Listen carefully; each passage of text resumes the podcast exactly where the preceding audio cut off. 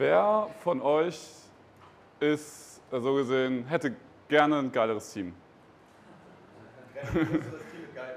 ja. Okay.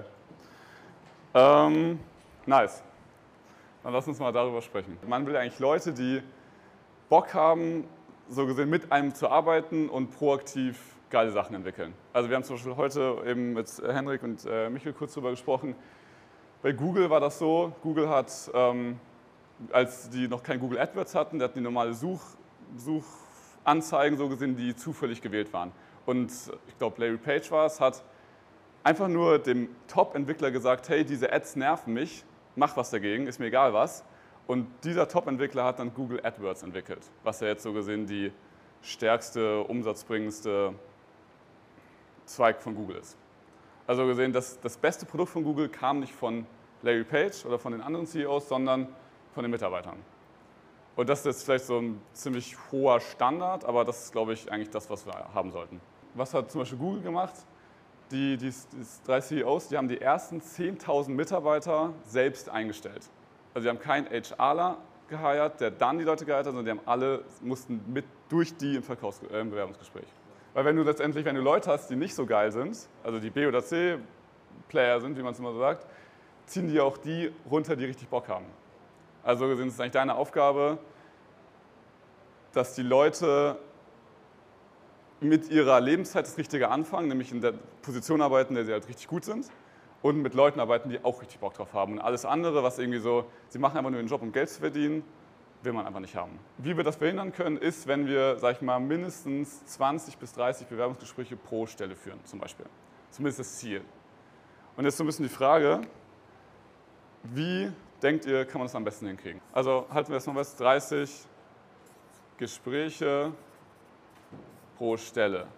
Also sag ich mal, so gesehen Bewerber anrufen und äh, so gesehen vorqualifizieren, gucken, ob das passt, so, ob die ganzen Grundkriterien passen und dann ins richtige Bewerbungsgespräch gehen und so gesehen 20 bis 30 richtige Bewerbungsgespräche führen, bis man die Leute hat. Das ist so gesehen so der Anspruch. Was noch ganz wichtig ist, eigene Werte. Also die Leute müssen euren Werten so gesehen eure Werte feiern oder eure Werte übereinstimmen. Also die müssen nicht so gesehen, also ihr müsst so gesehen auf jeden Fall eure Werte ausdefiniert haben. Sonst könnt ihr ja nicht prüfen, ob die den Werten entsprechen. Und dann ist die Frage, wie schaffen wir es, das zu prüfen. Weil im Bewerbungsgespräch, wenn man fragt, wo siehst du dich in fünf Jahren, ist ja, weiß die Person ja, was sie antworten sollte. Ja, ich will irgendwie Verantwortung übernehmen und so weiter. Das heißt, wie kriege ich es hin, die Werte und die eigengesetzten Kriterien zu überprüfen, dass ich wirklich an die Wahrheit komme und nicht an das, was, weil die Person will sich ja verkaufen, was sie uns erzählt, um uns zu überzeugen. Also wenn du zum Beispiel selbst im Bewerbungsgespräch das, den Wert Freiheit definiert hättest, würdest du ja nicht fragen, was hältst du vom Wert Freiheit, weil da würde jeder sagen, sondern du würdest halt fragen, wann warst du das letzte Mal reisen?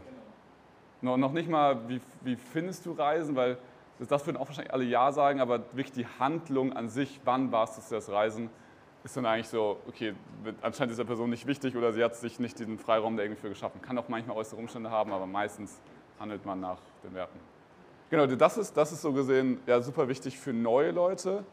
Was ganz halt wichtig ist für Leute, die gerade keine krassen Teammember sind, dass wir nicht zuerst warten, bis wir die Besseren gefunden haben, sondern direkt die Leute so gesehen entlassen, die nicht reinpassen.